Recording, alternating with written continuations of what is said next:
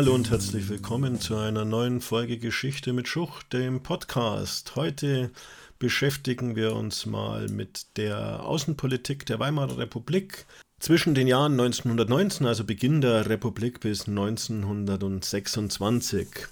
Werfen wir zunächst einmal einen Blick auf die Ausgangslage. Durch den verlorenen Krieg und insbesondere auch durch den Versailler Vertrag in welchem das Deutsche Reich durch Artikel 231 zum alleinig Schuldigen am Krieg erklärt worden war, war die junge Republik, war das neue Deutsche Reich außenpolitisch gesehen ein Outcast. Keiner wollte zunächst mit dem Deutschen Reich groß zu tun haben. Die Franzosen verfolgten zusätzlich eine Isolationspolitik gegenüber Deutschland. Durch diverse Bündnisse sollte Deutschland weiterhin isoliert werden, außenpolitisch allein dastehen. Dem stand ein bisschen die traditionelle Gleichgewichtspolitik der Briten gegenüber. Die wollten nämlich weiterhin eine Balance of Power auf dem Kontinent erhalten haben und dadurch vermeiden, dass Frankreich zu sehr gestärkt und Deutschland zu sehr geschwächt wurde. Die Vereinigten Staaten, die ja letztlich durch ihren Kriegseintritt 1917 mit kriegsentscheidend waren und deren Präsident Woodrow Wilson ja mit seinen 14 Punkten unter anderem gefordert hatte, dass ein Völkerbund eingerichtet werden sollte, welcher die Friedenspolitik vorantreiben und letztlich den Weltfrieden sichern und einen weiteren Weltkrieg vermeiden sollten. Diese USA zogen sich aber dann nach 1919 aus Europa zurück und betrieben ihrerseits einen erneuten Isolationismus. Die Bedingungen für die deutschen Außenpolitiker waren ganz klar. Zum einen wollte man eine Revision des Versailler Vertrags, also die Milderung der harten Vertragsbedingungen, insbesondere was die Reparationszahlungen anging. Andererseits betrieb man eine sogenannte Erfüllungspolitik. Das hieß, man äh, bemühte sich, die Vertragsbedingungen des Versailler Vertrags bestmöglich zu erfüllen um zu zeigen, dass eine Erfüllung eigentlich unmöglich sei, weil die Vertragsbedingungen eben zu hart waren. Der Begriff Erfüllungspolitik wurde aber andererseits auch als Propagandabegriff der Republikgegner verwendet, um demokratische Politiker zu beschimpfen.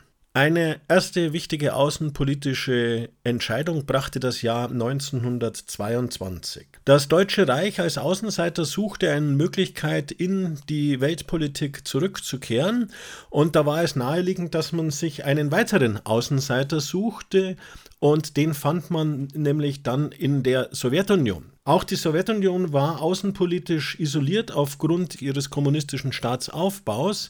Der Kommunismus wurde von den westlichen Mächten als das große Feindbild, als die große Gefahr gesehen und deswegen wollte keiner der Staaten mit der Sowjetunion zusammenarbeiten. Während sich die großen Mächte in Genf trafen, um Abrüstungsverhandlungen zu führen, kamen Vertreter des Deutschen Reiches und der Sowjetunion im nahegelegenen Rapallo zusammen und schlossen dort einen Vertrag, in welchem eine gegenseitige Kooperation beschlossen wurde und vor allem das Deutsche Reich die Sowjetunion anerkannte. Damit war das Deutsche Reich eigentlich so der erste Staat, der das in Europa dann auch tatsächlich machte.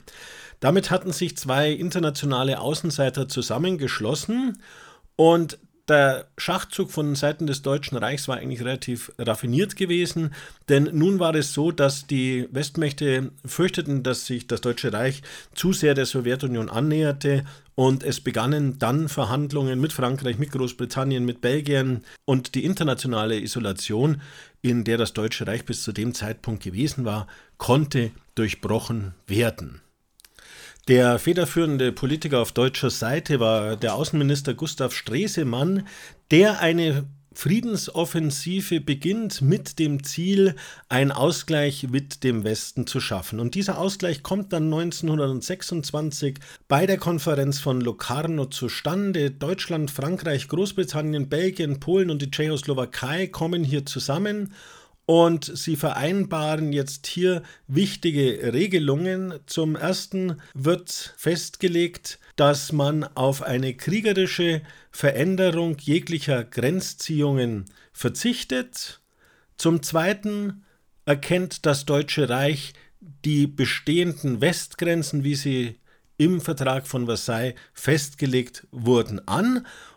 Etwas anders verhielt es sich mit den Ostgrenzen, die wurden nämlich förmlich nicht anerkannt, aber man sagte, die bestehen, wie sie jetzt sind, wir wollen aber erreichen, dass es hier zu einer friedlichen Revision kommen kann. Und ein weiterer wesentlicher Punkt wurde noch in Locarno vereinbart, dass nämlich das Deutsche Reich in den Völkerbund als gleichberechtigter Partner aufgenommen werden sollte und damit hatte man 1926 dann auch die volle internationale Anerkennung des Deutschen Reiches erreicht und man hatte einen wichtigen Schritt zur Kooperation und zur Friedenssicherung in Europa vollzogen.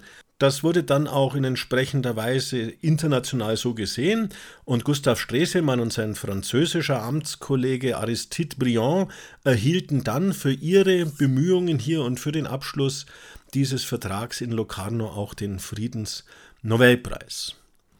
Ein großes außenpolitisches Problem war aber für das Deutsche Reich noch nicht gelöst, was ja auch viele Schwierigkeiten in den letzten Jahren verursacht hatte, nämlich die Reparationsproblematik.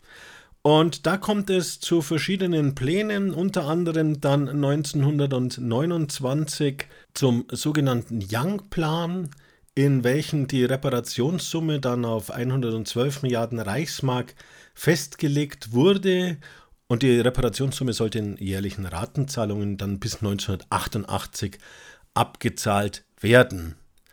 Bereits drei Jahre später kam es aber dann zu einer endgültigen Einigung und 1932 wurde dann auf eine weitere Zahlung der Reparationen verzichtet. Ja, soweit mal in aller Kürze ein Überblick über die wichtigen außenpolitischen Stationen, der Weimarer Republik und ihre Rückkehr auf das internationale politische Feld. Ich hoffe, ihr konntet ein bisschen was mitnehmen. Bleibt mir gewogen und Servus bis zum nächsten Mal.